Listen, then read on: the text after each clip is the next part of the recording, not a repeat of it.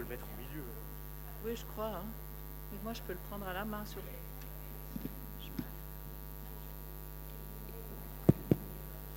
je crois que je vais enlever ça, ce sera plus simple. Alors, bonjour, bienvenue à tous et toutes. Quel plaisir de voir la salle qui se remplit un petit peu plus, ça fait du bien. Alors, euh, aujourd'hui, j'ai le plaisir vraiment de vous présenter Monsieur le professeur Jacques Besson.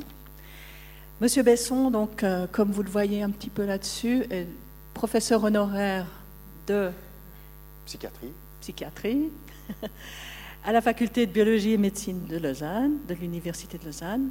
Et il a, si, si je vous lis tout ce qu'il a fait dans sa vie, je n'ai pas fini ce soir, donc je vais vous, vous dire deux ou trois choses. Bon, il a été aussi euh, professeur, il est toujours professeur invité à l'Institut des humanités en médecine de cette même faculté, ancien chef du service de psychiatrie communautaire du CHUV, peut-être comme ça que vous l'avez entendu parler de lui à un certain moment, addictologue.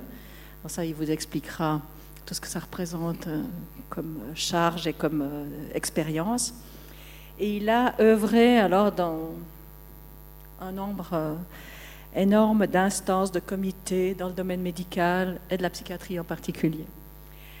Entre autres, sénateur de l'Académie des sciences médicales, qu'est-ce que je dis encore très important membre du conseil de fédération du Fonds national de la recherche, secrétaire général de la Société suisse de psychiatrie et psychothérapie, euh, rédacteur des archives suisses, ça c'est toujours le cas, en neurologie, psychiatrie et psychothérapie, et puis en plus, puisque ça ne suffisait pas d'être en Suisse, aussi aux États-Unis, membre de l'American Academy of Addic- Addiction Psychiatry, j'arrive à le prononcer correctement.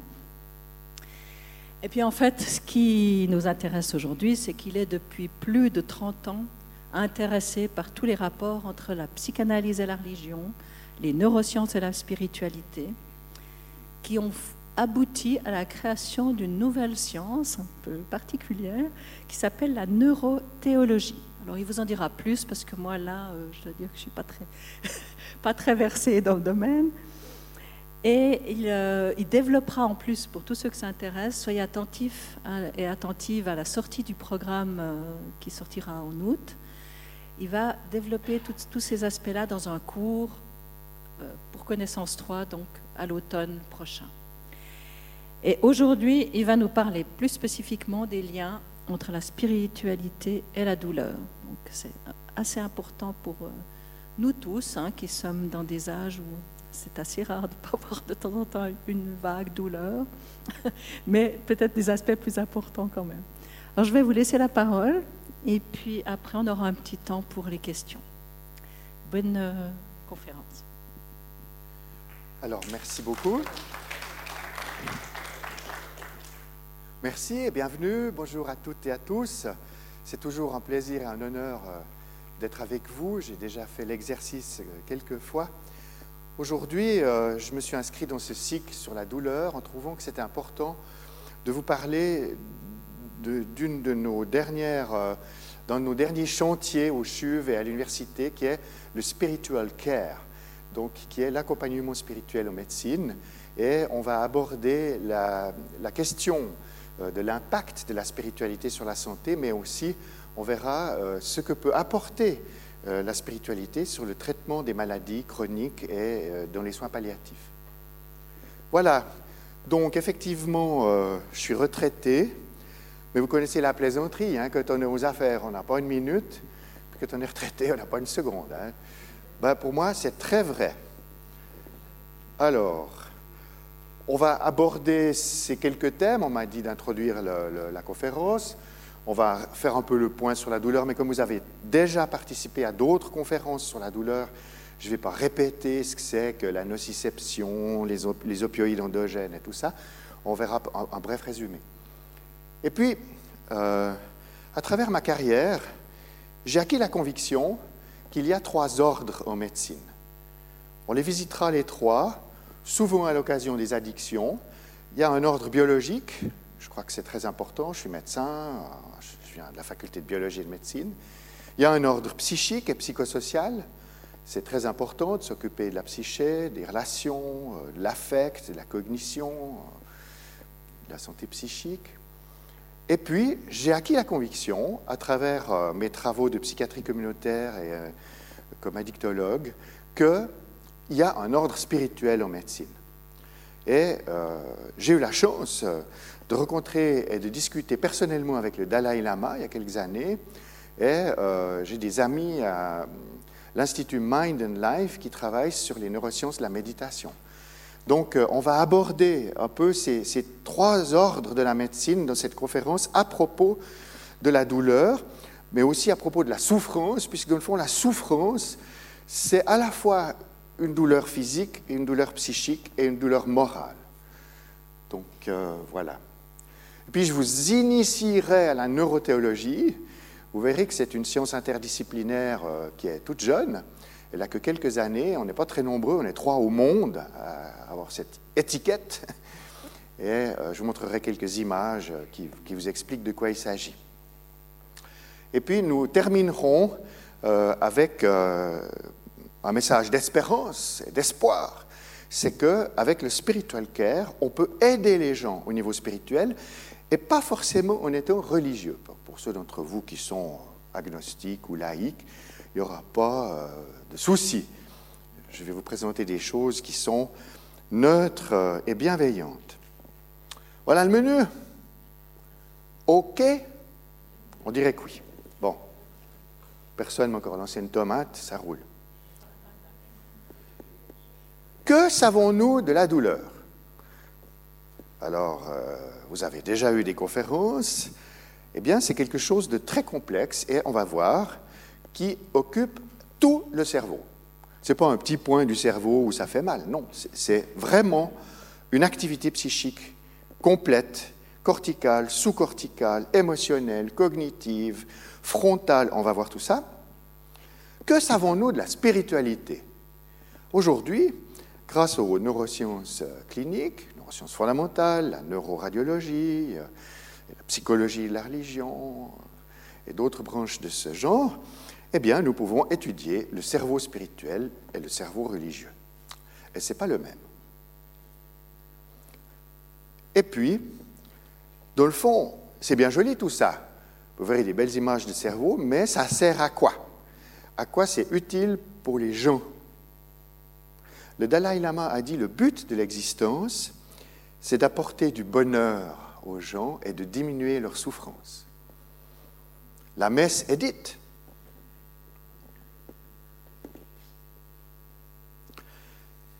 Aujourd'hui, pour approcher la douleur, il faut une approche globale, vraiment. Il faut bien connaître les aspects biomédicaux, les récepteurs, euh, les fibres, l'intégration dans les centres, euh, le déséquilibre entre les opioïdes de certains types qui facilitent la douleur chronique. Il y a aussi des, douleurs mystères, le trouble somatoforme douloureux, la fibromyalgie, enfin il y a beaucoup de choses euh, qui occupent les spécialistes de la douleur. Il y a d'ailleurs des consultations multidisciplinaires de la douleur maintenant dans tous les grands centres universitaires. Mais ce qui est nouveau, c'est qu'on peut avoir une douleur spirituelle. D'abord, on peut avoir une douleur sociale. Je vous donne un exemple. Si vous prenez euh, des gens naïfs pour jouer à la balle avec deux acteurs, et que les acteurs passent toujours la balle par-dessus le naïf, euh, il va se déprimer assez rapidement. Et si vous faites un scanner du gars qui n'a jamais touché le puck, hein, qui n'a jamais touché la balle, eh bien, il a de la douleur, de la douleur sociale. C'est dans certaines régions du cortex antérieur singulaire. Bien. Mais la douleur spirituelle, on, l'appelle aussi volontiers au CHUV et dans les hôpitaux qui développent ça en Scandinavie, la détresse spirituelle. C'est même un diagnostic. Et le diagnostic de détresse spirituelle n'est pas un diagnostic psychiatrique. C'est indépendant de la dépression et de l'angoisse. C'est quelque chose qui concerne le sens. Nous allons en reparler assez longuement. Voilà.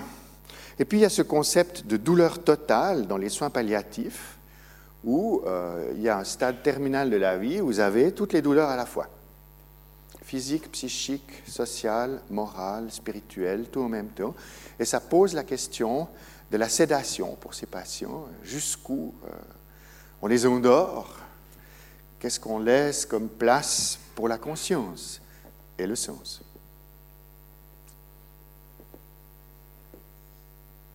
Alors, venons-en au fait et au prendre. Pour la biologie, pour le cerveau de la douleur, ceux qui ont déjà vu les autres conférences ont sûrement déjà vu des images comme ça. Mais ce que vous voyez là, c'est vraiment ce que j'aimerais passer comme message. C'est que la douleur, ça occupe tout le cerveau. Toutes les régions. Alors, il y a les douleurs conscientes. Vous voyez le PFC, c'est le préfrontal cortex, tout à gauche en violet. Alors là, c'est la conscience de la douleur et ça ne fait pas plaisir. Euh, ça dépend fortement du contexte et c'est là que les psychothérapies peuvent aussi jouer un rôle. Vous pouvez exacerber votre douleur dans certains environnements, dans certaines relations. Et puis c'est là que vous pouvez apprendre aux gens à contrôler leur douleur parce que c'est un cerveau conscient et volontaire. Voilà.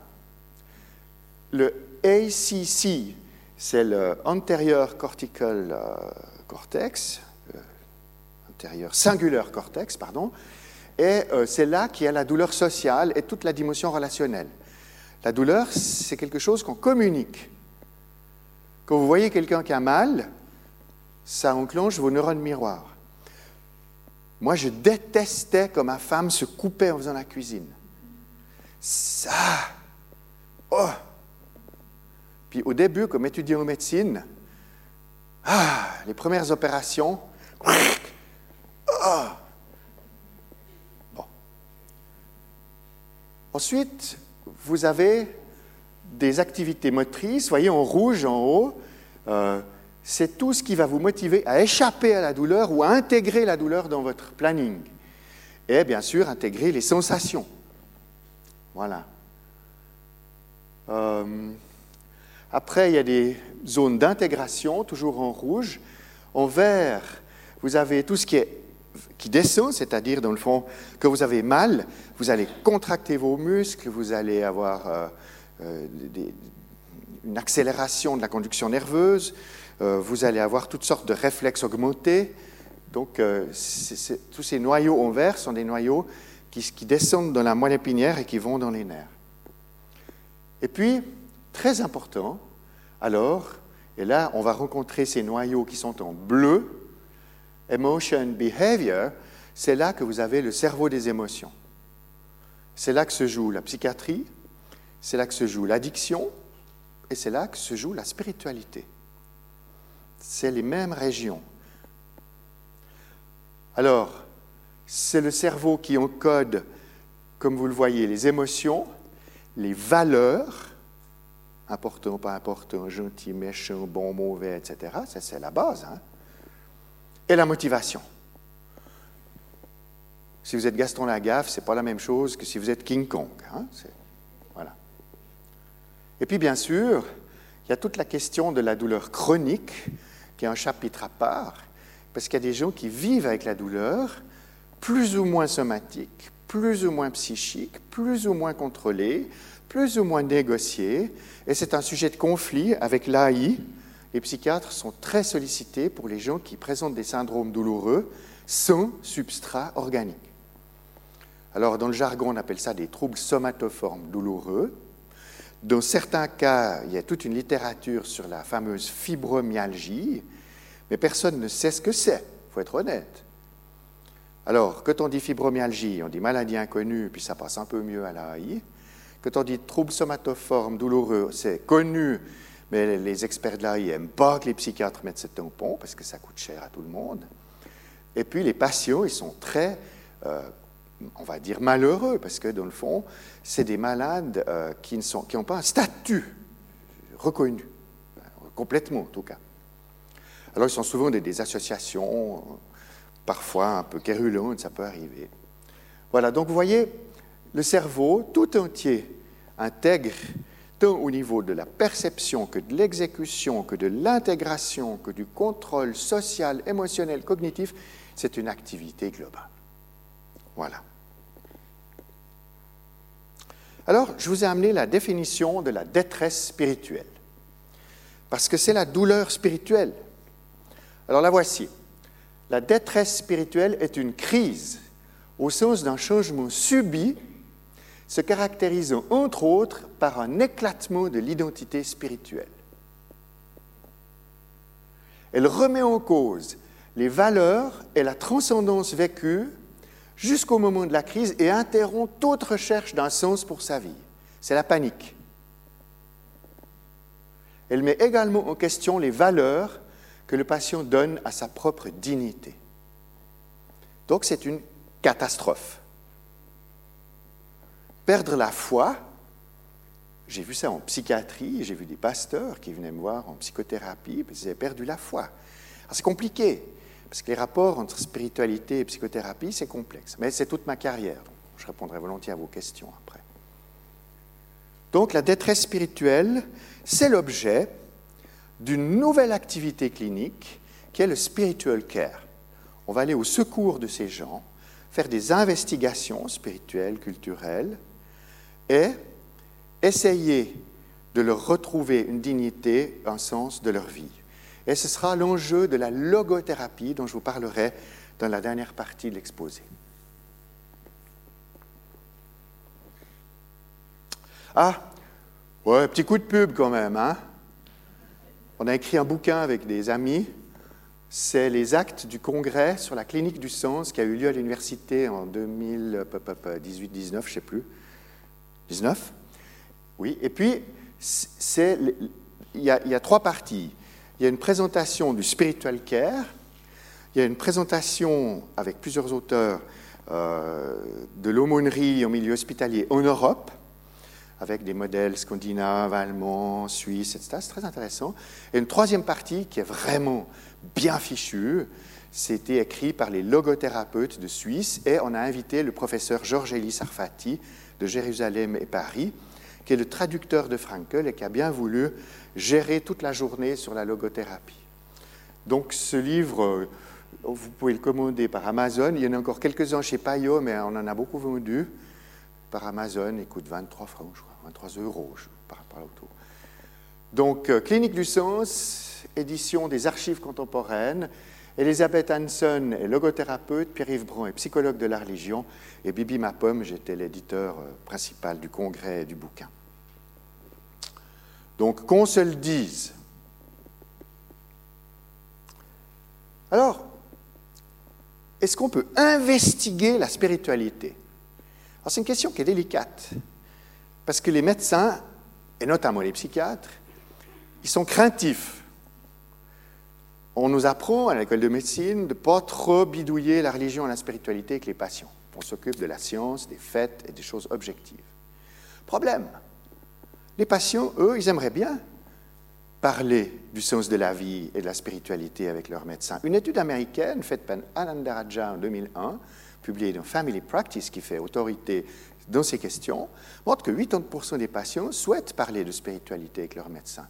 Mais, en face, 80% des médecins ne souhaitent pas parler de spiritualité. Donc vous avez un mismatch, donc une mauvaise rencontre entre la demande et l'offre. C'est la raison pour laquelle, pour faciliter le travail des médecins, sans prosélytisme, sans prêchi-prêcha, sans religion, Ananda Raja et son groupe ont créé un petit instrument tout simple qui s'appelle Hope. Comme vous le voyez ici, il est composé de quatre questions. On ne peut pas faire plus simple. H, quelles sont vos sources d'espérance? Est-ce que vous croyez en une puissance supérieure? Qui donne du sens, du réconfort, de la force, de l'amour et de la relation hein?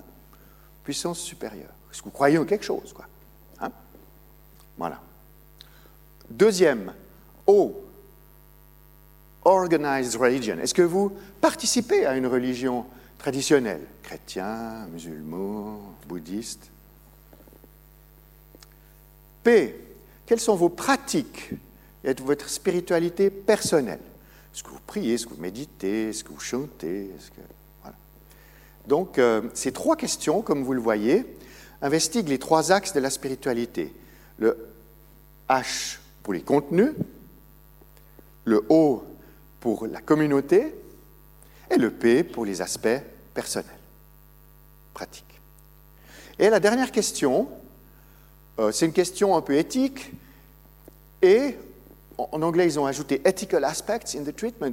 Est-ce que vous pensez que ça pourrait être intéressant sur vos soins et l'approche de la mort? Est-ce que vous êtes intéressé? Et c'est une question portail, parce que si les gens disent non, ben voilà, ça s'arrête là. Mais j'ai fait l'essai sur des centaines de patients. 98% des gens à qui on a posé cette question sont tout à fait intéressés.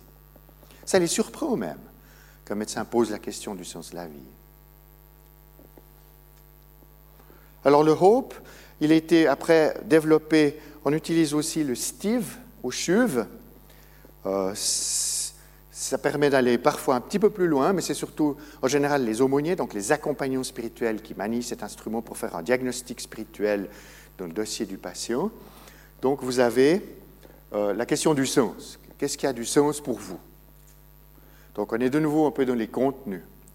Est-ce que vous avez une représentation ou un vécu de la transcendance? Qu'est-ce qui vous dépasse? Qu'est-ce qui est plus grand que vous?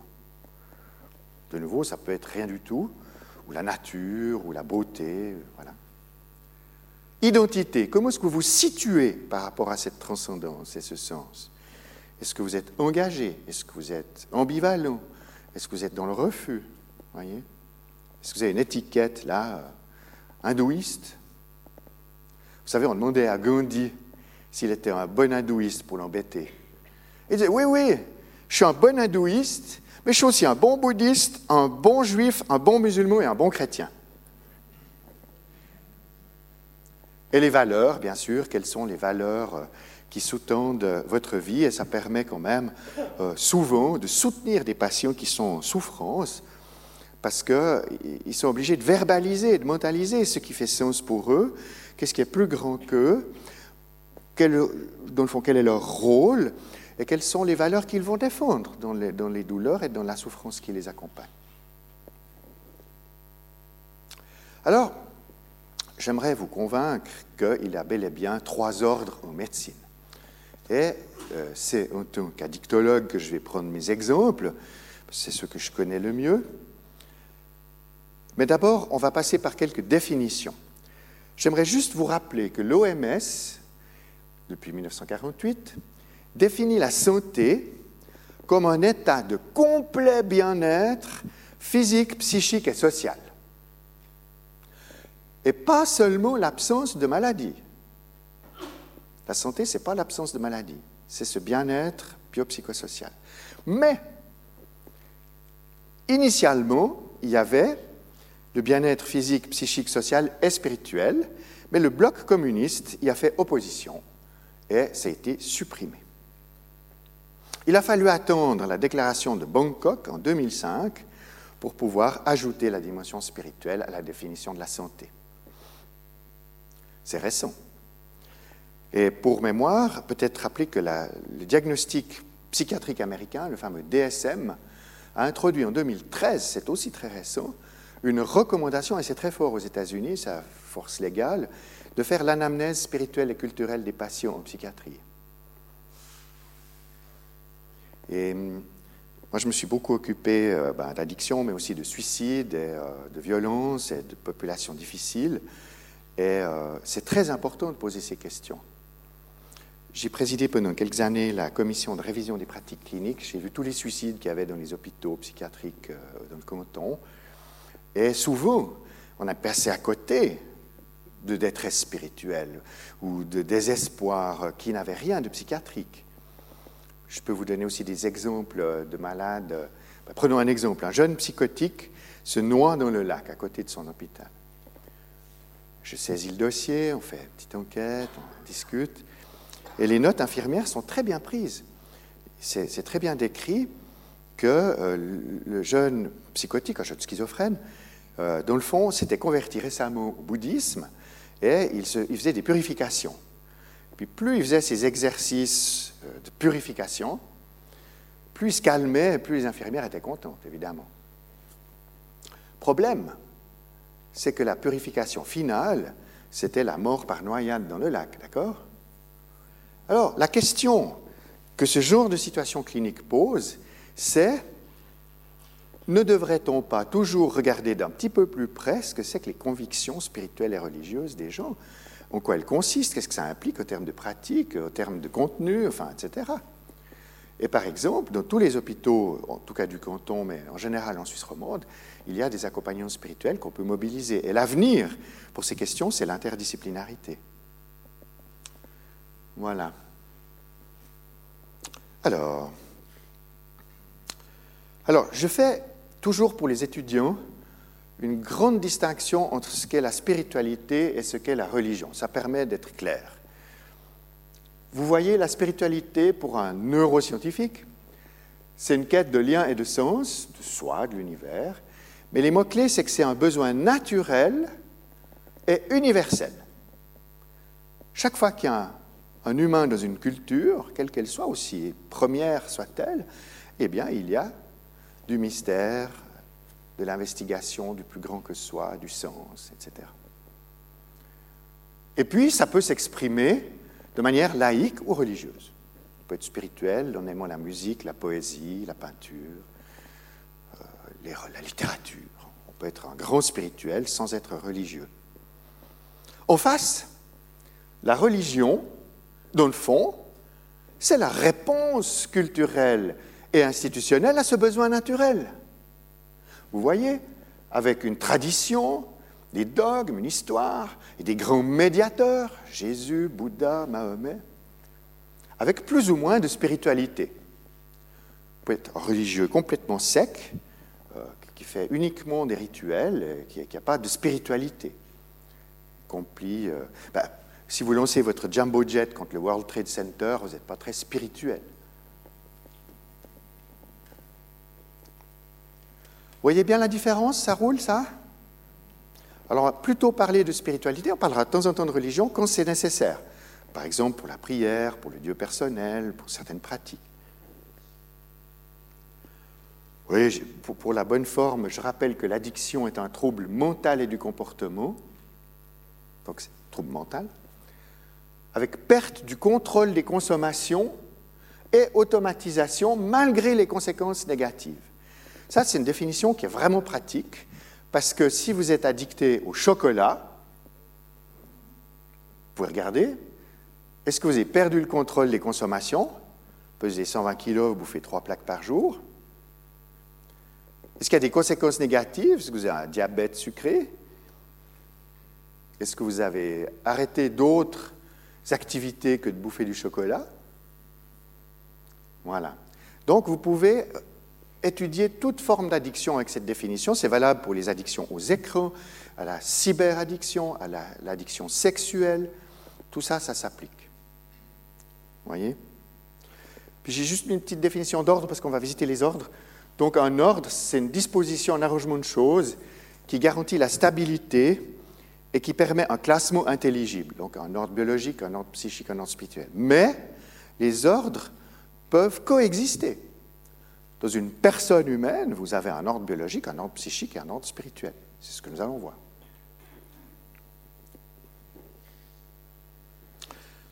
Alors, à l'aube de notre culture occidentale, ben, vous avez Platon.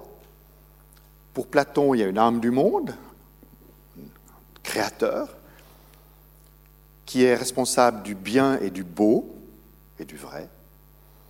Et dans l'homme, il y a trois ordres. Le corps, nos carcasses, l'âme, le cognitif, l'affectif, ce qui fait qu'on est vivant, quoi. Mais il y a aussi le nous. En grec, le nous, c'est l'esprit le plus élevé, n'est-ce pas? C'est euh, le divin dans l'homme. Voilà. Vous connaissez le mythe de la caverne? Euh, l'homme qui arrive à s'enfuir de la caverne, il voit la lumière, il retourne expliquer aux copains, puis se fait zigouiller. Ça nous rappelle aussi euh, personnage religieux. Hein. Donc il y a du divin de l'homme. Quand on le découvre, c'est important, intéressant et parfois violent.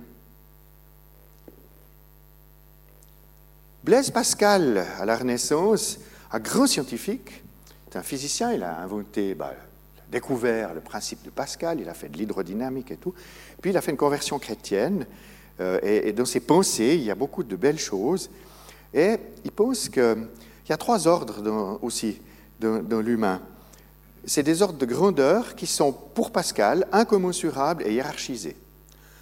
Le premier ordre, c'est l'ordre des corps. Vous y trouvez les commerçants, les guerriers, ces gens qui s'occupent euh, de faire bouger leur corps et s'activer.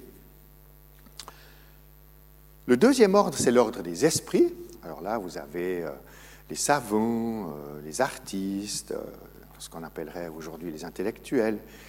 Et l'ordre des esprits comprend ce qui se passe dans l'ordre des corps. Mais l'ordre des corps n'accède pas à l'ordre des esprits. Très difficile d'expliquer à un guerrier ce que c'est que la poésie. Et dernier ordre suprême, c'est l'ordre de la charité. On y trouve les saints, les sages, euh, et tous les hommes bons, vrais. Et l'ordre de la charité comprend très bien l'ordre des esprits. Parce qu'un saint sait très bien ce que fait un professeur à l'EPFL. Le professeur à l'EPFL sait très bien ce que fait un commerçant. Mais ce n'est pas réversible. Donc, euh, l'ordre de la charité est un ordre spécial, hein, au-dessus, pour Pascal. Et puis, j'aime beaucoup le père jésuite Pierre Teilhard de Chardin, qui a fait une œuvre fantastique euh, sur l'histoire de la création, euh, il était paléontologue. Euh, L'Église catholique l'a un peu envoyé en Chine parce qu'il agitait le monde.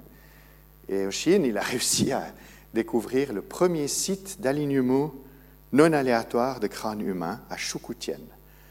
On estime que c'est la première trace de funérailles tout à, l'aube de l'humanité.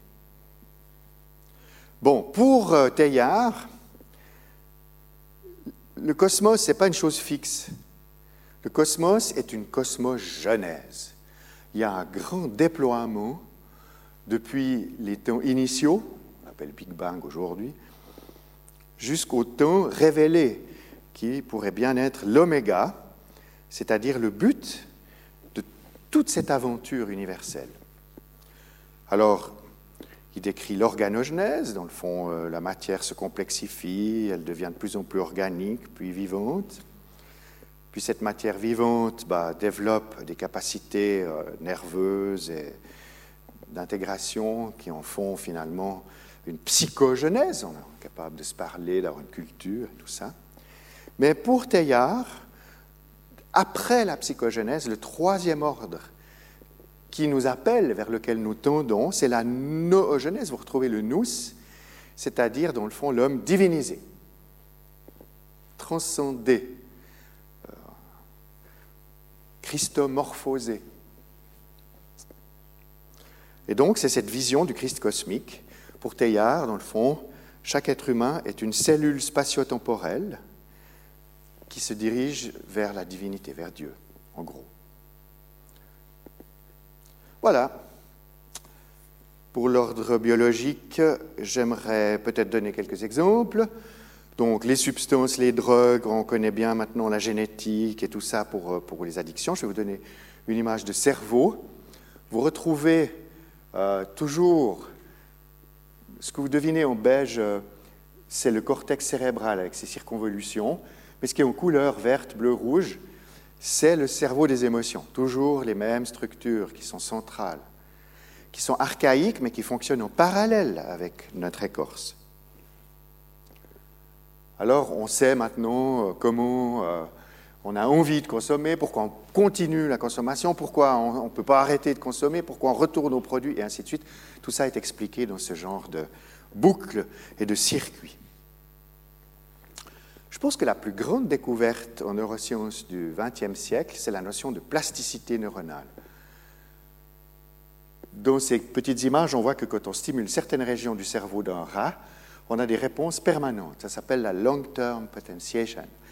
Et ce qui est intéressant, c'est que quand on regarde au microscope électronique, on voit que ces régions qui ont été stimulées et qui donnent une réponse permanente, elles créent des nouvelles synapses. On appelle ça de la trace Ça veut dire que quand vous vivez des expériences, vous câblez des boutons synaptiques qui vont laisser de la trace de ce que vous venez de vivre. La conférence que je vous fais, eh ben, elle fait pousser des boutons synaptiques dans vos cerveaux. Ben ouais, voilà. C'est comme ça. En anglais, on dit neurons who fire together wire together. Ça veut dire que les neurones qui se parlent, qui déchargent entre eux, se connectent, hein, ce câble. Donc, ce n'est pas des bonnes nouvelles pour l'addicto parce que ça crée des mémoires addictives. La cocaïne, c'est bon, l'héroïne, c'est super, euh, l'alcool, je ne peux plus m'en passer, etc., euh, etc. Donc, on va être câblé. C'est le drame, bah, c'est le proverbe hein, qui a bu boira. Vous êtes câblé alcool. Mais il y a une bonne nouvelle. C'est que quand vous faites des psychothérapies, de la psychanalyse, des approches de spiritual care, ça câble aussi. Et il y a tout un équilibre qui va se jouer entre le cerveau d'en bas, ce qui vous tire vers euh, le plaisir, euh, la satisfaction euh, pulsionnelle, et puis le cerveau d'en haut qui essaye, avec des activités qu'on qualifie de sublimation, de s'intéresser à la culture, aux arts, aux biens, etc. Donc, les vieilles métaphores religieuses sont valables. Le chemin vers l'enfer, il est confortable, il descend et il est large. Le chemin vers le ciel, plus compliqué. Ça monte, c'est caillouteux, ça fait transpirer. Hein. C'est tout à fait vrai pour le cerveau. Voilà. Je regarde ma montre. On a commencé à moins de 5. L'horaire est quelque peu. On a jusqu'à quelle heure, monsieur? Jusqu'à 10h, 11h30 Mais... À 11h30, on a encore 5 minutes pour les questions? Puis après, on va boire des verres Bon, ça va alors. Ça, c'est le câblage alcool, vous voyez. Je suis pas content, je picole. Je suis content, je picole. Je m'emmerde, je picole. Alors on verra dans quel état on est à la sortie. L'ordre psychique. On va aussi prendre l'exemple des addictions. Pourquoi les gens prennent-ils des drogues? Alors ça, ça me rappelle un gag extraordinaire. Vous aimez les gags, hein? Ouais. J'étais au congrès américain de psychiatrie et addiction en l'occurrence, et on était dans une salle où il y avait 2000 personnes qui étaient venues écouter le patron du NIDA, le National Institute on Drug Abuse and Addiction. Bon. Alan Lechner. Un milliard de budget, le mec. Ouh, on était tous très impressionnés. Alan Lechner arrive, il projette un slide. Why do people take drugs? On se dit, ouais, ça commence fort, hein, ça commence très très fort. Bon, Deuxième slide. People take drugs to feel good. Faire 10 000 kilomètres dans une salle de 2000 personnes pour apprendre que les gens prennent des drogues pour se sentir bien, c'est quand même un peu bizarre. Mais, diapo suivant, or, ou bien, et dernier slide, people take drugs to feel better. Donc il y a un carrefour. Ou bien on prend des drogues de type récréatif, fumer un pétard pour écouter Pink Floyd, d'accord? Mais pour aussi fumer des pétards parce que vous êtes mal dans votre apprentissage, dans votre famille, dans, votre école, euh, avec votre corps et ainsi de suite. Donc c'est toute la différence qu'il y a entre l'usage récréatif et l'usage d'automédication. Voilà. Alors, on voit que l'addiction est un trouble motal et qu'il y a une automatisation. Et ce qui est intéressant, c'est que elles, sont accompagnées de comorbidités psychiatriques. Ça veut dire les comorbidités psychiatriques. Je t'appelle plus tard. Ouais, vous voyez? Je suis moderne. Je vais aussi enlever le son. Euh, donc les comorbidités psychiatriques peuvent être primaires, secondaires ou circulaires. Ça veut dire que vous pouvez être déprimé parce que vous buvez, mais vous pouvez aussi boire parce que vous êtes déprimé. Chicken and egg problem.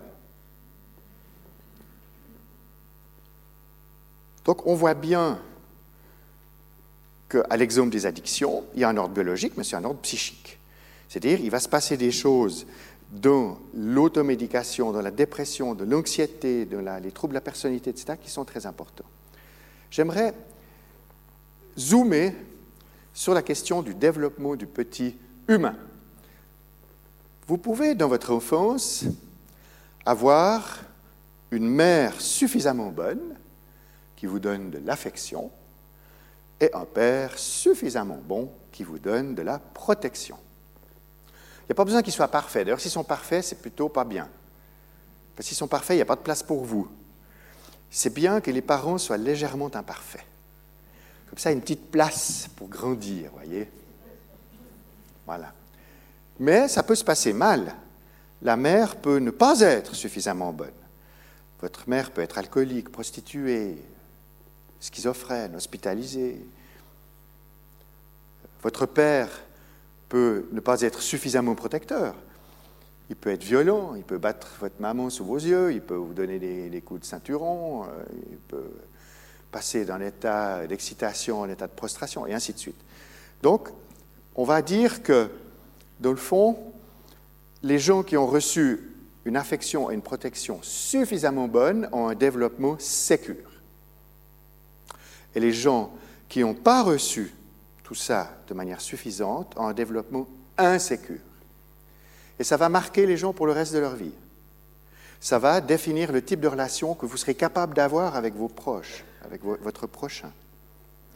D'ailleurs, on a beaucoup travaillé sur la psychotraumatologie en addicto et on a montré que, dans le fond, les traumatismes attaquent le lien et le sens. J'ai dirigé quelques thèses sur l'empathie, la sympathie et la compassion. Et euh, c'est très important de pouvoir développer sympathie, empathie et compassion pour réparer les traumatismes psychiques. Petite image sympa quand même. Euh, c'est des travaux de la fin du siècle passé, mais quand même, ils ont fait figure euh, de référence. Vous voyez là le cerveau d'une maman gorille qui tient son petit, et on a pu montrer que cette posture de prendre l'enfant dans les bras, ça déclenche une sécrétion d'opioïdes endogènes, d'ocytocine, de prolactine, donc des hormones euh, qui donnent du bonheur, du confort. On peut répliquer ce genre d'expérience chez les oiseaux, un petit poussin, tout charmant. Bon, après, on lui coupe le cerveau en rondelles, c'est moins charmant. Mais on peut voir aussi que quand il a eu une expérience d'intimité chaleureuse, il a eu toute une activité euh, de, ces récepteurs opioïdes. Voilà. Alors, bon, on va passer là. Oui, est-ce que vous savez que la Suisse a gagné le premier prix, la première, le premier rang du World Happiness Report en 2015 Vous saviez ça? On était les champions du monde du bonheur. Alors d'habitude, c'est le bouton, ou le Danemark, mais là, c'était nous. Pourquoi? Parce que il avait été relevé que pour avoir un coefficient de bonheur brut national, il faut une bonne santé publique, une bonne instruction publique, une bonne sécurité publique et de la générosité. Ça fait partie de la qualité de vie d'une population. L'entraide, la générosité. Alors, on est très bon en Suisse. CICR, Terre des Hommes, euh, Chaîne du Bonheur. On donne beaucoup d'argent et on fait beaucoup d'entraide. Il y a beaucoup de self-help et beaucoup de choses comme ça dans notre pays. Dans ce rapport sur le bonheur, il y a un chapitre sur les neurosciences du bonheur que je vous recommande. On peut télécharger sur Internet ce rapport, hein, c'est facile. Euh, il y a quatre constituants qui vont favoriser le bonheur. C'est cultiver des émotions positives, l'enthousiasme, l'émerveillement, l'amitié. Guérir les émotions négatives, arrêter de se plaindre. Arrêter de se plaindre de l'obscurité, mais plutôt apporter sa petite lumière, hein, proverbe chinois. De toute façon, l'obscurité, on ne peut pas. Voilà. La seule chose à faire, c'est d'amener de la lumière. Et puis, très important, dans le fond, d'éprouver de l'empathie de pratiquer l'altruisme et des comportements prosociaux, c'est un vrai facteur de bonheur. Le bonheur est dans les relations. le bonheur est dans la compassion. Et on a pu montrer que dans les exercices de méditation et de pleine conscience, c'est aussi la compassion qui va émerger, et c'est ce que les bouddhistes recherchent particulièrement. Alors, il y a un ordre spirituel. De les addictions, c'est évident. Il y a plus de 1342 études evidence-based qui l'ont montré. Il y a un, apport positif de la spiritualité, tant pour la prévention que pour le rétablissement. Au psychanalyse, c'est plus compliqué. Freud est matérialiste, scientifique. Pfister, le pasteur zurichois qui a échangé 256 lettres avec Freud, le conteste sur cette question. Il reproche à Freud de ne pas accéder à ce que Pfister appelle de plus grands ensembles, que certains disent aussi la psychologie des auteurs. Jung, qui s'est beaucoup occupé de l'individuation, euh, des mandalas, de l'âme du monde, et pour Jung, Dieu est dans l'inconscient. Puis Dreverman, qui est un théologien euh, encore vivant aujourd'hui, qui a intégré Freud, Pfister, Jung et les existentialistes.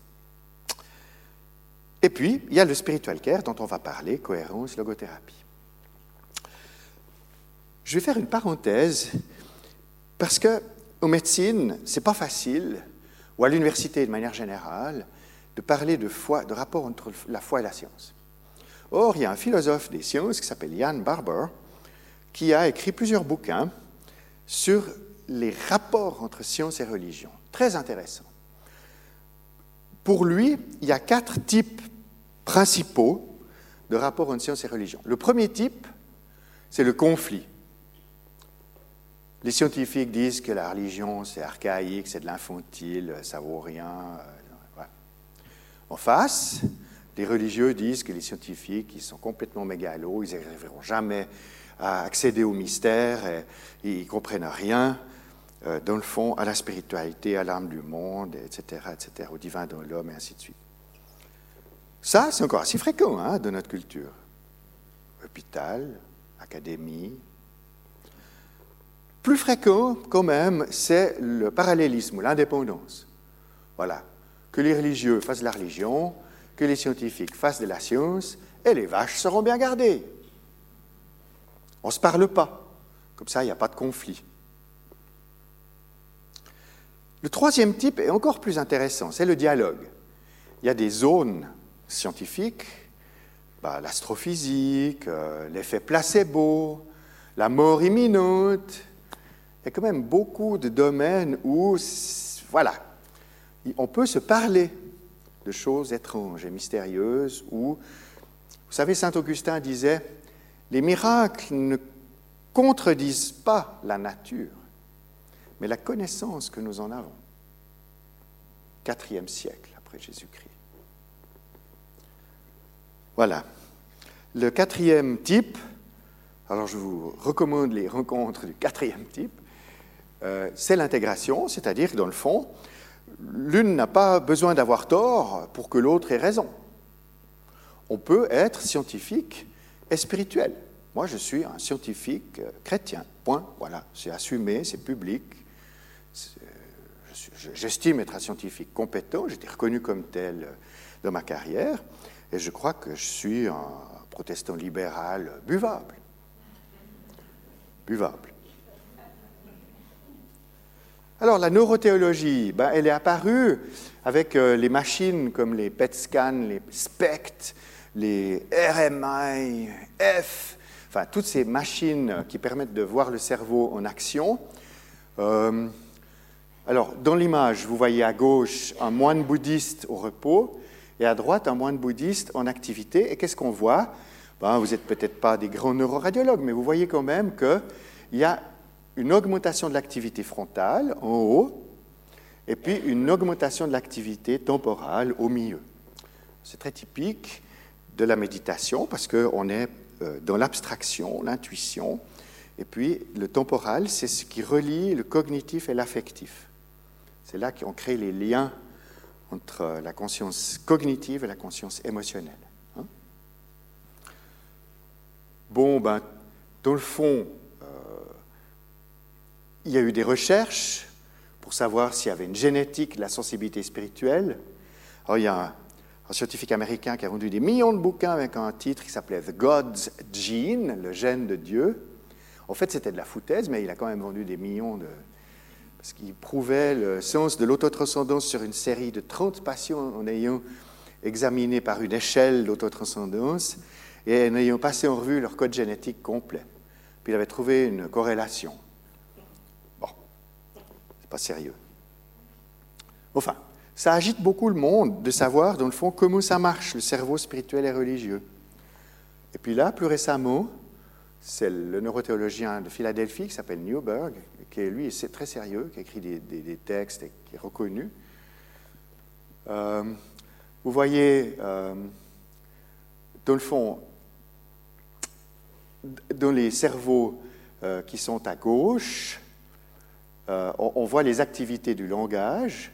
Et ce qui est intéressant, c'est qu'elles sont activées dans la prière.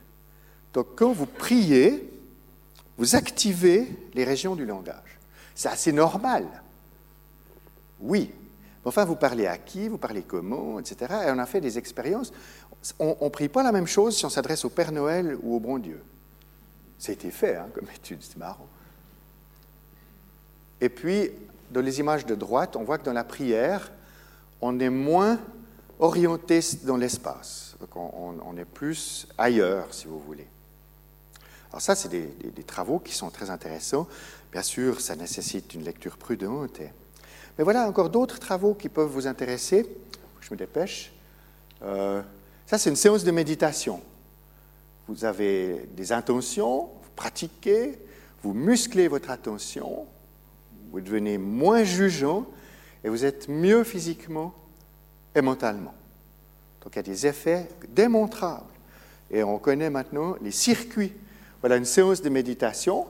Commencez par vous concentrer, après vous vous distrayez, vous revenez à votre objet, euh, vous vous réorientez. Et tout ça, ça mobilise tous ces circuits qui sont sur l'image à droite. Et on peut montrer les premiers effets de la méditation en pleine conscience. Si vous faites une demi-heure par jour, pendant 15 jours, il y a déjà des effets mesurables. Évidemment que si vous faites euh, une heure par jour pendant 5 ans, on en verra encore plus. On peut mesurer l'épaisseur de ces circuits. Plus récemment, il y a eu du SPECT scan, toujours Newberg, donc des cerveaux en activité de gens qui ont fait des expériences d'illumination, enlightenment. 2000 personnes qui ont raconté avoir recruté par Internet, qui ont raconté avoir fait des expériences d'enlightenment, et on va regarder leur cerveau et on voit effectivement que euh, l'illumination est un travail très spécifique d'extase et de conscience modifiée dont nous sommes tous capables peut s'y entraîner. Et bien sûr, c'est un objet des grandes spiritualités et des grandes religions. Les nonnes carmélites de Montréal vivent l'extase en communion avec le Christ. C'était vu en imagerie cérébrale.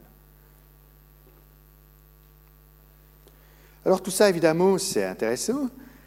La neurothéologie dévoile des circuits cérébraux. Est-ce que Dieu est une sécrétion du cerveau? C'est la posture des scientifiques de l'UNIL euh, dans le département d'écologie et évolution. Psychologie évolutionnaire, ce n'est pas seulement des gènes qui font avancer l'humanité, c'est aussi des mèmes, donc des idées. Et les idées qui protègent l'espèce, qui favorisent la collaboration, sont des idées euh, darwiniennement utiles. Donc Dieu est une sécrétion cérébrale. Ou, reverse, est-ce que le cerveau permet un dialogue avec Dieu et l'univers? Parce que dans le fond, nous sommes des créatures capables de penser la création? Je lui ai posé cette question à un grand mathématicien.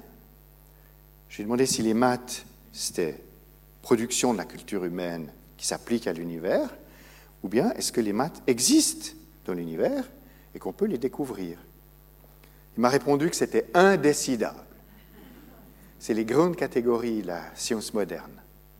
On ne sait pas peut-être qu'on ne saura jamais. En tout cas, pour les humains, ce qui compte, c'est de s'engager sur le plan éthique. C'est les choix éthiques qui donnent le sens, finalement, dans la liberté. D'ailleurs, Thomas d'Aquin disait dans son De Veritate, pas de vérité sans liberté, pas de vérité sans beauté, pas de vérité sans justice. Des fondamentaux quand même.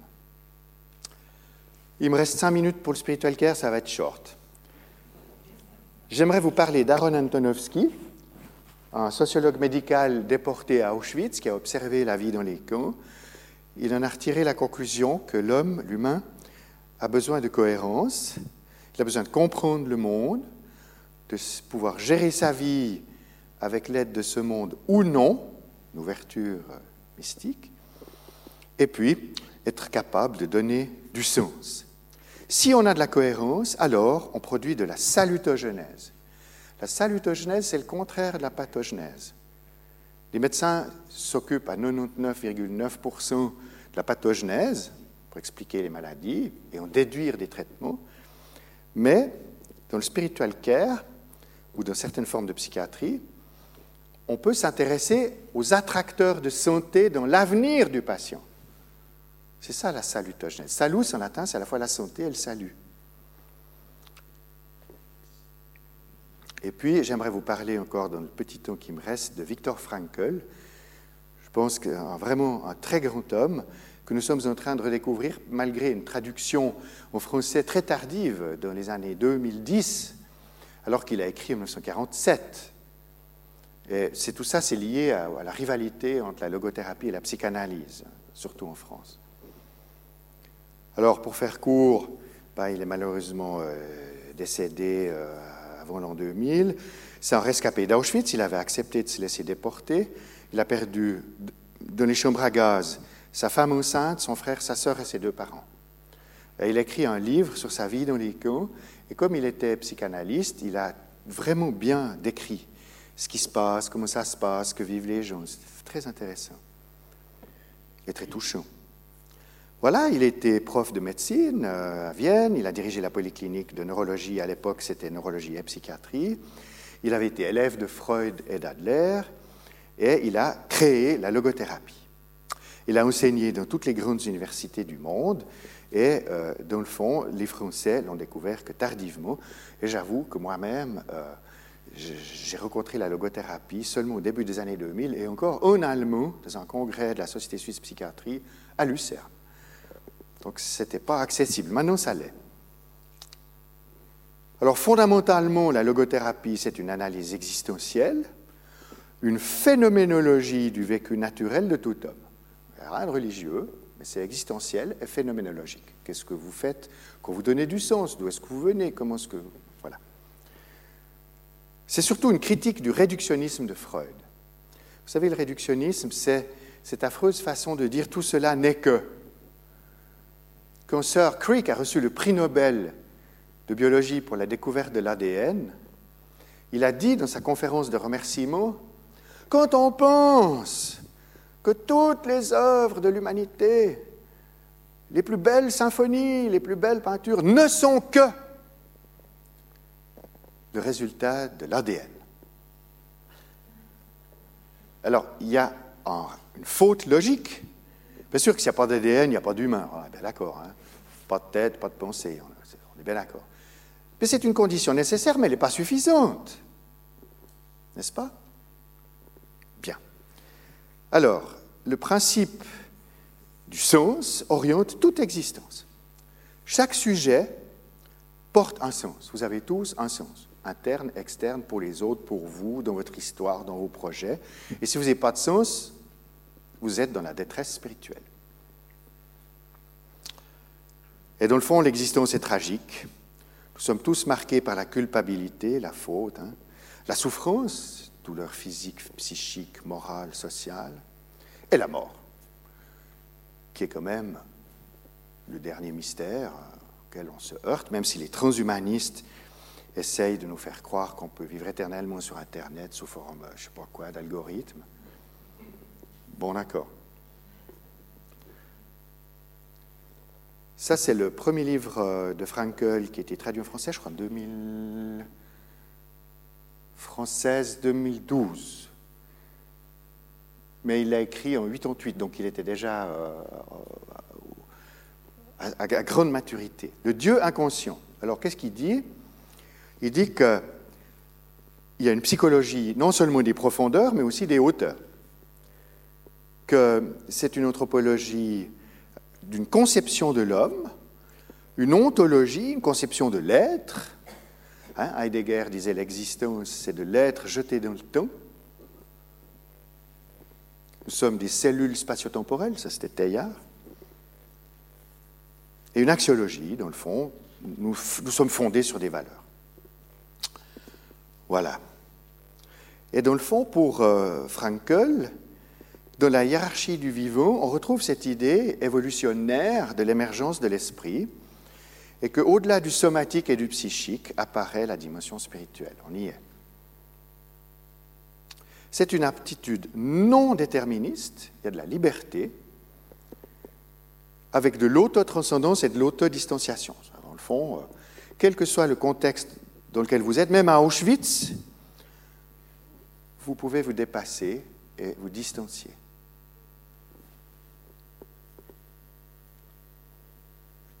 Connaissez l'histoire du père Kolb, qui devant un père de famille qui pleurait parce qu'on allait le fusiller, a demandé à l'officier allemand de pouvoir prendre sa place?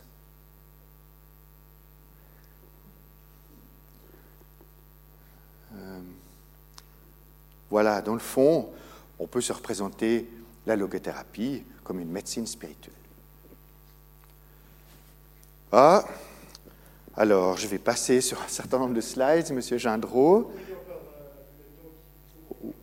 Ouais, mais bon, on va pas trop parler de transcendance, ils sont fatigués. Non?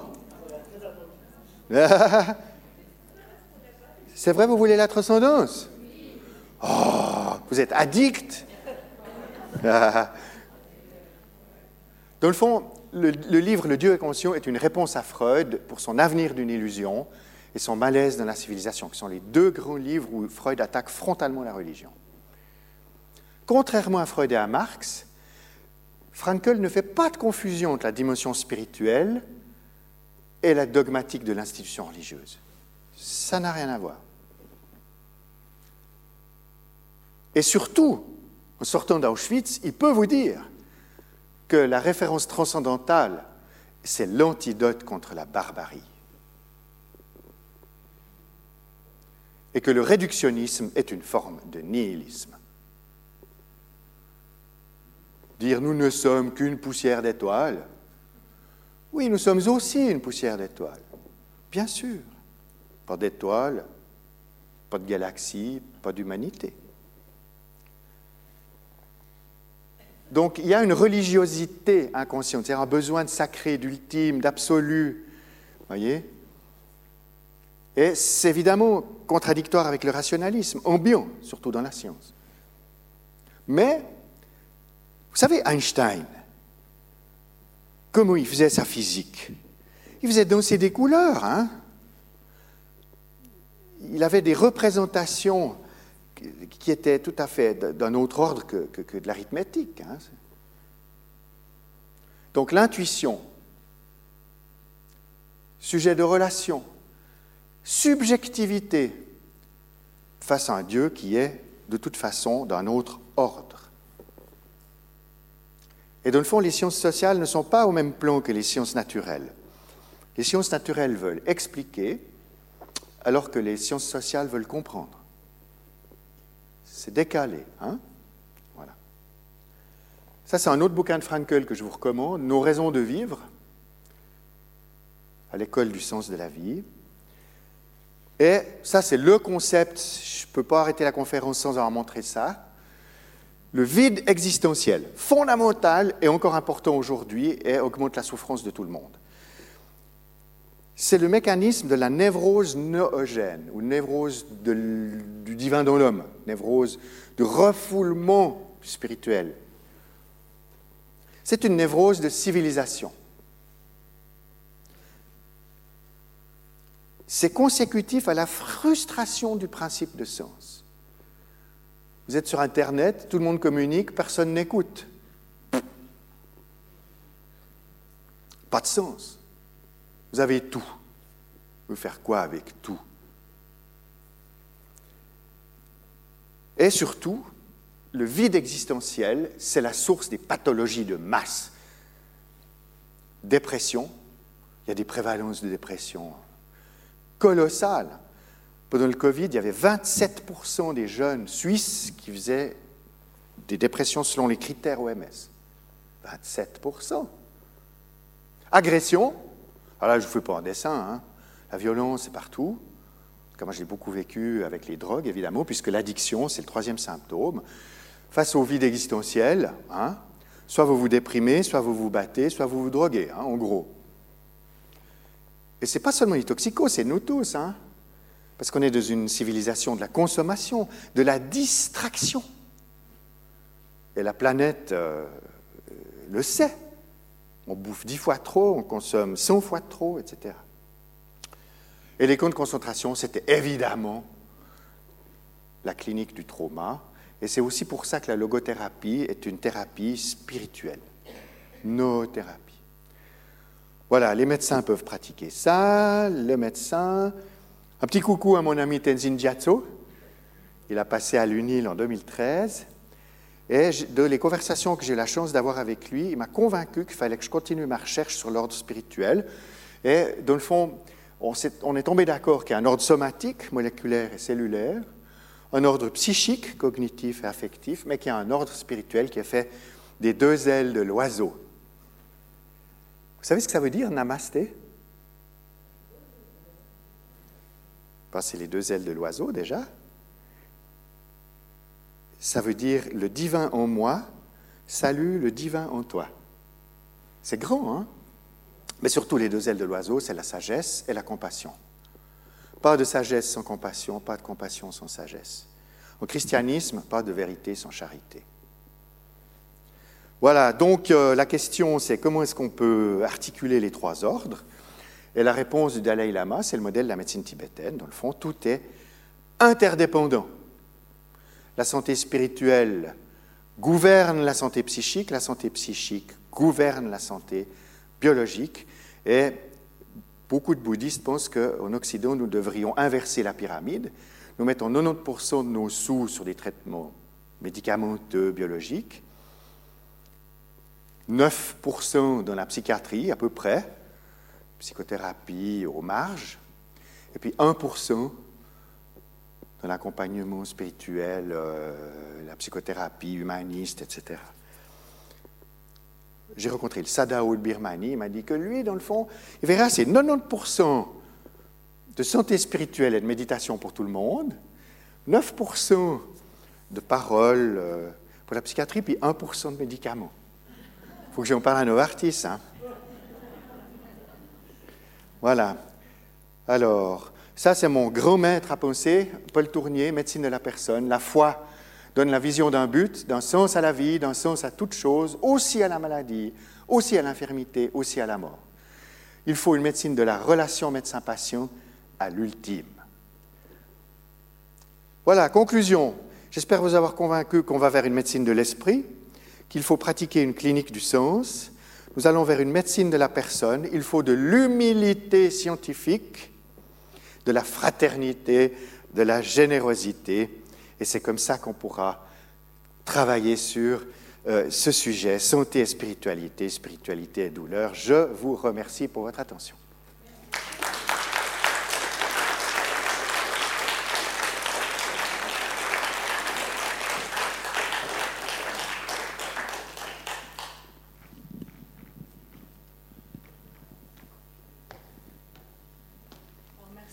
Merci beaucoup pour euh, cet exposé sur des choses qui, voilà, qui éveillent en tout cas une certaine curiosité, qui peuvent euh, nous interpeller. Enfin, personnellement, moi, en tant que soignant, ça m'a interpellé ah assez fortement. Euh, par contre, j'aurais une question première, après je vous passerai la parole, qui, qui me, me, tenaille quand même beaucoup, parce qu'on a toujours dit... Oui, euh, la souffrance a un but, etc. Il faut souffrir pour, etc., pour gagner son paradis, etc. Et j'ai un peu peur quand j'entends euh, qu'il faut travailler cette spiritualité un peu plus, ou lui donner plus de place, qu'on retombe dans ce genre de choses et qu'on jusqu'où on ne va pas oublier non plus que la douleur elle est aussi physique, qu'il y a d'autres problématiques. Oui, je vous remercie pour la question, évidemment. Euh, il faut être très prudent je rappelle que les ordres peuvent coexister. Et moi, comme médecin, psychiatre, psychothérapeute, addictologue, neurothéologien, je ne peux pas consulter sans avoir une bonne représentation du cerveau, de la psyché, de l'âme, de la culture. Et je crois que euh, la souffrance, ça doit être euh, traité sérieusement. Il y a des médicaments, il y a des psychothérapies, il y a des approches spirituelles, elles ne s'excluent en aucune manière. La logothérapie est un complément à toutes les autres approches. Mais sur un point, ça s'appelle le masochisme d'érotiser la souffrance. Et je ne pense pas que la souffrance soit nécessaire ou utile. Dans ce sens, je serais assez d'accord avec les bouddhistes pour dire que le but de l'existence, c'est d'augmenter le bonheur et diminuer la souffrance de notre prochain. Voilà le but. Ça, ça me convient bien. Oui. Alors voilà, ça c'était mon premier truc. Surtout, ne mettons pas des priorités. Je veux dire, dans, voilà, les complémentarités me paraissent importantes, mais pour moi, pas trop de, de priorités. Alors maintenant, je ne sais pas si dans la. Voilà, je vous laisse la place. Qui a une question, une réflexion? Je les ai assommés ou bien? Ben, Ils veulent boire l'apéro.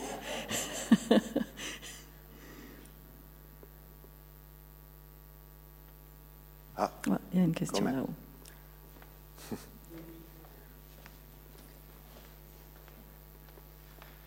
juste le tenir, vous ne le saisissez pas. Alors, que la souffrance ne soit pas recherchée, que le dolorisme ne soit pas valorisé, on est d'accord. Maintenant, quand elle est là, qu'est-ce qu'on peut en faire sur le plan spirituel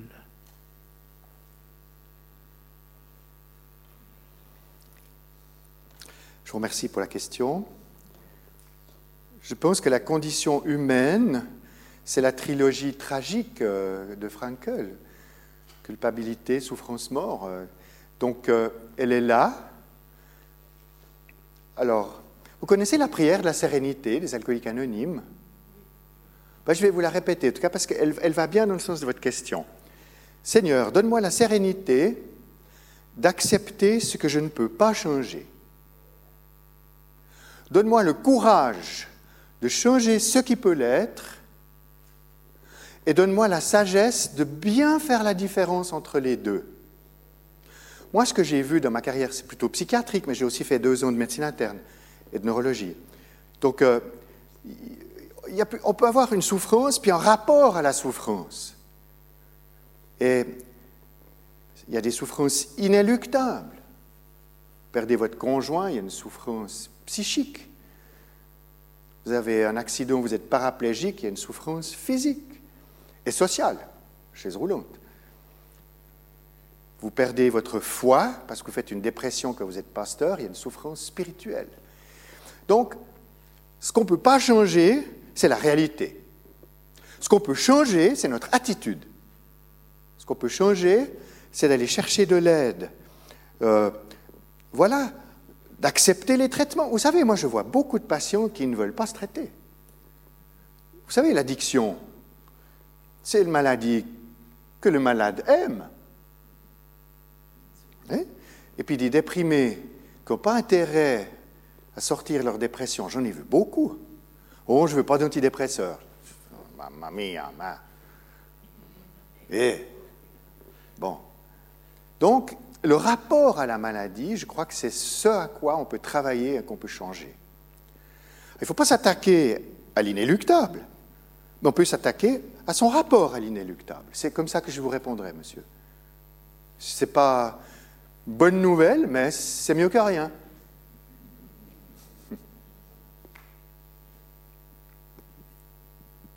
Voilà, d'autres euh, questions, d'autres réflexions?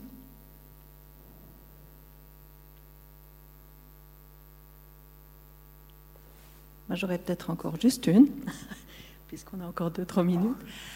Euh, c'est surtout lié à, la notion d'accompagnement. Bon, je viens du milieu des soins infirmiers, donc euh, c'est effectivement, on est aux premières loges pour les histoires d'accompagnement, en tout cas d'écouter la souffrance des gens. Et puis, on a aussi euh, certaines limites, parce qu'évidemment, on ne peut pas accompagner dans tous les domaines de manière euh, professionnelle et, très... Bon, on fait ce qu'on peut. Mais euh, j'ai quand même eu parfois pas mal de difficultés à, à trouver des accompagnateurs spirituels qui ne sont pas justement dans le prosélytisme ou, le dogmatisme, etc., dont vous parliez. Hein quelle est la solution? Parce que si on est attaché à une religion, il y a un risque toujours. Enfin, c'est vrai que moi j'ai été, je suis, je suis pas la bonne personne pour vous pour vous parler de tout ça. Pourquoi? Parce que j'ai vécu trop de contraintes religieuses dans ma vie, de, Ah. de jeune fille, collège de jeunes filles catholiques, etc. Mais euh, je pense qu'on peut devenir très oppositionnel par rapport à toutes ces pressions. Et, et de- chez les patients, il y en a quand même passablement aussi qui supporteraient pas que le pasteur ou le prêtre, euh, quel qu'il soit, vienne pour telle raison. Alors, quelle est la solution Alors, merci deux? beaucoup pour cette question. Elle est très d'actualité, parce que peut-être, euh, vous ne le savez pas encore, mais nous n'avons plus d'aumôniers au CHUV. Nous avons des accompagnants spirituels. Et ils ont un pot commun, catholiques, protestants, imams, rabbins, pot commun. Et ils se désignent, et c'est écrit sur leur badge, accompagnants spirituels. Donc c'est fini l'aumônerie classique. Ça, c'est la première bonne nouvelle. Et il y a un règlement, ils ont des formations, enfin, j'entends, ils, se rencontrent, ils discutent entre eux. Enfin, c'est- c'est assez sympa. Donc, c'est pas du tout l'ambiance. euh, je suis le darbiste qui vient te fouetter, ou bien euh, je suis le pédophile qui vient te schtroumpfer. C'est pas ça. Non. Et puis la deuxième chose qu'il faut savoir, c'est que les durées d'hospitalisation aujourd'hui ont tellement fondu comme neige au soleil, les séjours sont tellement courts qu'on ne peut plus envoyer le pasteur faire du prêchi-prêcha à la- au petit vieux qui est je sais pas où. Non, c'est c'est fini. Les séjours, c'est 3-4 jours, investigation, traitement, au revoir, merci. Donc, la rencontre entre l'accompagnant spirituel et le patient, et le patient euh, c'est une rencontre avec des questions comme le Steve ou le Hope. Est-ce que vous êtes intéressé? Voilà, point.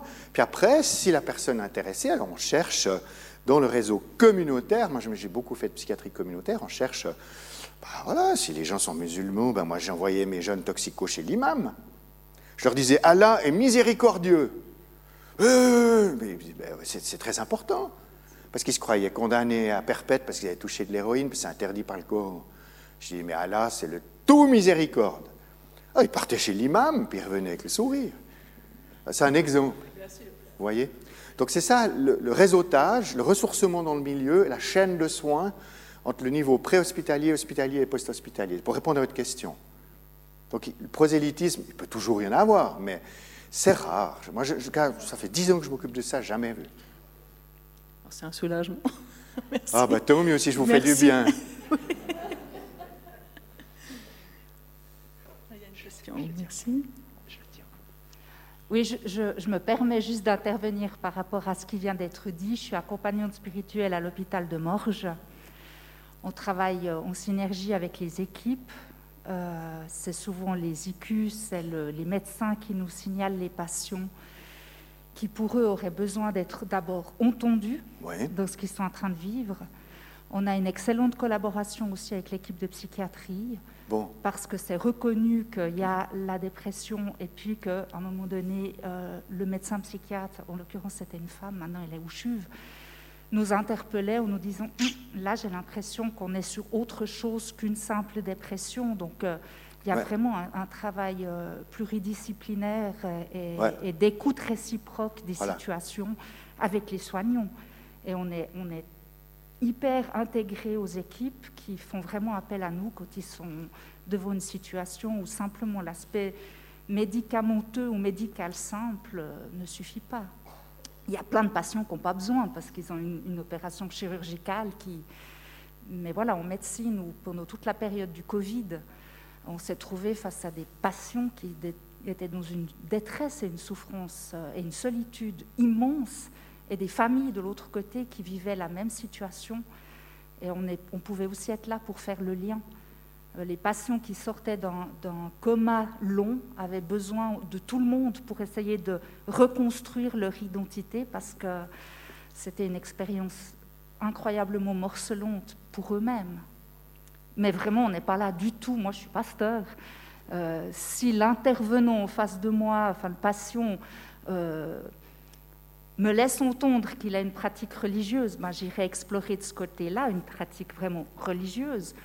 Euh, mais je ne vais pas je peux, tout à fait accompagner un athée convaincu, il n'y a pas de souci. On peut discuter de la question du sens avec un athée. Alors merci beaucoup pour votre témoignage. Ça met une couche sur ma conférence et une deuxième couche de bonheur. merci pour Voilà, ce témoignage qui est vraiment d'actualité. Merci beaucoup. Merci, oui. Et Euh, L'avenir est dans l'interdisciplinarité, de toute façon. une autre question ou une autre réflexion? Une autre envie de bonheur? Vous avez entendu le CGN Ça veut dire qu'on peut boire l'apéro. merci pour tout. Hein. Merci juste une, à vous, juste une merci. question. Merci, au revoir. Je ne sais pas si vous avez quelque chose à communiquer, Maxime, encore. Oui, merci euh, beaucoup. Je vous rappelle la dernière conférence de, de cette saison 2020-2021, euh, décidément pas comme les autres, qui se terminera donc lundi 28 juin à 14h30. Dernière conférence aussi du cycle sur la douleur, avec un regard d'une historienne de l'art, euh, Nathalie Dici, sur la figure de, sur la douleur dans la figure. Non, comment elle s'appelle cette conférence, pardon Euh, la, la figure de la douleur dans l'art contemporain, si je ne fais erreur. Donc 14h30, lundi prochain, euh, même endroit, pour cette dernière conférence de cette saison. Je vous invite à venir nombreuses et nombreux pour conclure donc ce cycle sur la douleur. Merci de votre attention. Je remercie encore une nouvelle fois le professeur euh, Besson et je vous souhaite une excellente suite de journée. Merci.